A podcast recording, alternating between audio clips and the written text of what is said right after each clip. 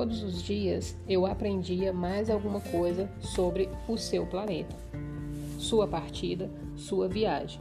Mas essas informações foram colhidas devagar, ao acaso das reflexões. Foi assim que vinha conhecer, no terceiro dia, o drama dos baobás.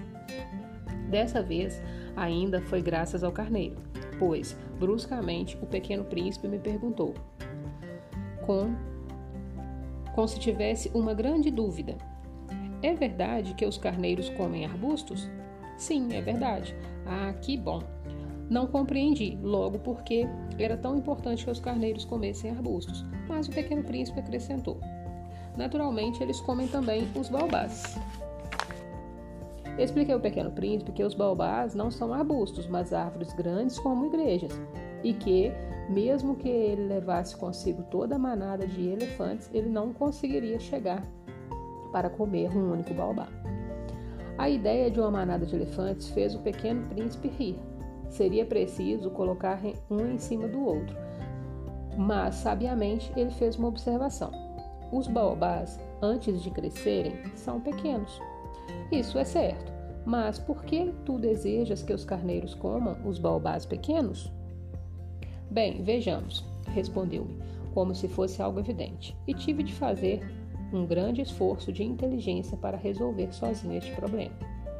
De fato, no planeta do Pequeno Príncipe havia, como em todos os outros planetas, ervas boas e más. Consequentemente, sementes boas de ervas boas, sementes más de ervas más. Mas as sementes são invisíveis. Elas dormem no segredo da terra, até que uma cisma de despertar. Então ela se espreguiça e lança timidamente para o sol um inofensivo galinho. Se for de roseira ou rabanete, podemos deixar que cresça à vontade, mas quando se trata de uma planta ruim, é preciso arrancar imediatamente. Ora, havia sementes terríveis no planeta do Pequeno Príncipe, as sementes de baobá. O solo do planeta estava infestado e um baobá, se de demorarmos a descobri-lo, nunca mais nos livraremos dele. Ele invade todo o planeta, ele perfura com suas raízes, e se o planeta é pequeno e os baobás numerosos, o planeta acaba rachando. Todo dia eu aprendia mais alguma coisa sobre o seu planeta. Foi assim que vim a conhecer, nesse terceiro dia, esse drama dos baobás. É uma questão de disciplina me disse mais tarde o pequeno príncipe. Quando a gente termina a toalete da manhã, começa a fazer com cuidado a toalete do planeta. É preciso que nos habituemos a arrancar regularmente os baobás, logo que se diferenciem das roseiras, com as quais muitos se parecem quando pequenos. É um trabalho sem graça, mas de fácil execução. Um dia aconselhou-me a realizar um belo desenho desse, desse problema, como ele entrar na cabeça das crianças do meu planeta. Se algum dia tiverem de viajar, explicou-me, poderá ser útil para elas. Às vezes não há inconveniente em deixar um trabalho para mais tarde, mas quando se trata de Baobá, é sempre uma catástrofe. Conheci um planeta habitado por um preguiçoso. Ele havia deixado crescerem os três arbustos e, de acordo com as orientações do Pequeno Príncipe, desenhei o tal planeta. Não gosto de adotar o tom de moralista, mas o perigo dos baobás é tão pouco conhecido e tão grandes os riscos para aquele que um dia se, perder, se perdesse num asteroide, que no mesmo que ao menos uma vez abro exceção à minha reserva e digo: crianças, cuidado com os baobás. Foi para divertir meus amigos de um perigo que há tanto tempo os ameaçava, como a mim, e de que nunca suspeitamos que tanto caprichei naquele desenho. A lição que eu dava ali valia a pena. Perguntarão talvez, por que não há nesse livro outros desenhos tão grandiosos como o desenho dos baobás? A resposta é simples. Tentei, mas não consegui. Quando desenhei os baobás, estava inteiramente possuído pelo sentimento de urgência.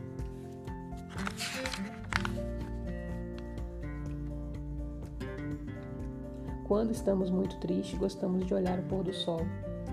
Ah, pequeno príncipe, assim eu comecei a compreender pouco a pouco a tua pequena vida melancólica. Durante muito tempo não tiveste outra distração que a doçura do pôr do sol. Aprendi nesse novo detalhe quando me disseste na manhã do quarto dia: Gosto muito do pôr do sol, vamos ver um? Mas é preciso esperar. Esperar o quê? Esperar que o sol se ponha. Tu fizeste um ar de surpresa e logo depois riste de ti mesmo. Desiste-me. Eu imagino sempre estar em casa. De fato, quando é meio-dia nos Estados Unidos, o sol, todo mundo sabe, está se pondo na França. Bastaria poder ir à França num minuto para assistir o pôr do sol. Infelizmente, a França é longe demais, mas no teu pequeno planeta bastava apenas recuar um pouco a cadeira e contemlavas o crepúsculo todas as vezes que desejavas. Um dia eu vi o sol se pôr 44 vezes. E um pouco mais tarde acrescentastes: Quando estamos muito tristes, gostamos de olhar o pôr do sol. Estava tão triste assim que no dia dos, 40, dos 44? Mas o pequeno príncipe não respondeu. No quinto dia, sempre graças ao carneiro, um segredo da vida do pequeno príncipe me foi revelado. Perguntou-me, sem preâmbulos, como se, o, como se fora o fruto de um problema há muito tempo meditado em silêncio. Um, car um carneiro, se come arbusto, come também flores? Um carneiro come tudo que encontra, mesmo as flores que têm espinhos? Sim, mesmo as flores que têm espinhos. Então, para que servem os espinhos? Eu não sabia, estava muito ocupado naquele instante tentando desatarrachar o motor de um parafuso muito apertado. Estava muito preocupado porque minha pane começava a parecer muito grave e o que eu tinha de água para beber me fazia pensar o pior. Para que servem os espinhos? O pequeno príncipe jamais renunciava a uma pergunta depois que tivesse feito, mas eu estava irritado com o parafuso e respondi qualquer coisa. Espinho não serve para nada, são pura maldade das flores. Oh. Mas após um silêncio, ele me disse, com uma espécie de rancor: Não acredito. As flores são fracas, elas são ingênuas, defendem-se como podem. Elas se julgam terríveis com os seus espinhos. Não respondi naquele instante. Eu pensava: se esse parafuso ainda insistir, vou soltá-lo com o martelo. O pequeno príncipe perturbou de novo minhas reflexões. E tu pensas então que as flores. Ora, ora, eu não penso nada, eu respondi qualquer coisa, eu só me ocupo com coisas sérias. Ele olhou-me assombrado. Coisas sérias. Ele me via, de martelo na mão, dedos sujos de graxa, curvado sobre um objeto que lhe parecia ser muito feio. Tu fala como as pessoas grandes. Senti um pouco de vergonha, mas ele acrescentou implacável: Tu confunde todas as coisas, mistura tudo. Ele estava realmente muito irritado, sacudia ao vento os seus cabelos dourados. Eu conheço um planeta onde há um senhor vermelho, quase roxo. Nunca cheirou uma flor, nunca olhou uma estrela, nunca amou ninguém, nunca fez outra coisa senão contas de somar. E o dia todo repete como tu. Eu sou um homem sério, eu sou um homem sério. E isso o faz inchar-se de orgulho. Mas ele não é um homem, é um cogumelo. Um o quê? Um cogumelo. O pequeno príncipe estava agora pálido de cólera. Há milhões de anos que as flores fabricam espinhos, há milhões de anos que os carneiros comem flores, e não será sério procurar compreender por que elas perdem tanto tempo fabricando espinhos e não servem para nada? Não terá importância a guerra dos carneiros e das flores? Não será mais importante que contas de somar, como tal Senhor Vermelho? E se eu conheço uma flor única no mundo, que não existe em lugar algum, só existe no meu planeta, e que um dia um pequeno carneiro pode destruir num só golpe, sem perceber o que faz, isso não tem importância? Ele corou em seguida e continuou: Se alguém ama uma flor da qual só existe um exemplar, em milhões e milhões de estrelas, isso basta para fazê-lo feliz quando a contempla. Ele pensa: minha flor está em algum lugar. Mas se o carneiro come a flor, é para ele como se repentinamente, todas as estrelas se apagassem, e isso não tem importância. Não, pô, não pôde dizer mais nada. Pôs-se bruscamente a soluçar. A noite caíra. Larguei as ferramentas. Eu não me importava com o meu martelo, com o meu parafuso, com a sede ou com a morte. Havia uma estrela, um planeta, meu planeta, a Terra, um pequeno príncipe a consolar. Tomei nos braços, embalei-o e lhe dizia: A flor que tu amas, não estás em perigo. Vou desenhar uma pequena mordaça para o carneiro, uma armadura para a flor. Eu, eu não sabia o que dizer, sentia-me desajeitado, não sabia como alcançá-lo, como me aproximar dele. É tão misterioso o país das lágrimas. Logo aprendi a conhecer melhor aquela flor. Sempre houvera no planeta do Pequeno Príncipe flores muito simples, ornadas de uma só fileira de pétalas e que não ocupavam lugar nem incomodavam ninguém. Apareciam pela manhã na relva e à tarde já murchavam. Mas aquela brotara um dia de uma semente trazida, não se sabe de onde, e o pequeno príncipe resolvera vigiar de perto o pequeno broto tão diferente dos outros. Podia ser uma nova espécie de baobá, mas o arbusto logo parou de crescer e começou a se formar uma flor. O pequeno príncipe que assistia ao aparecimento de um enorme botão sentiu que sairia dali uma aparição miraculosa, mas a flor nunca acabava de preparar sua beleza. No seu quarto, no seu quarto verde, escolhia as cores com cuidado, vestia-se lentamente, ajustava uma a uma suas pétalas. Não queria sair como os cravos, amarrotada. Ela queria aparecer no esplendor da sua beleza.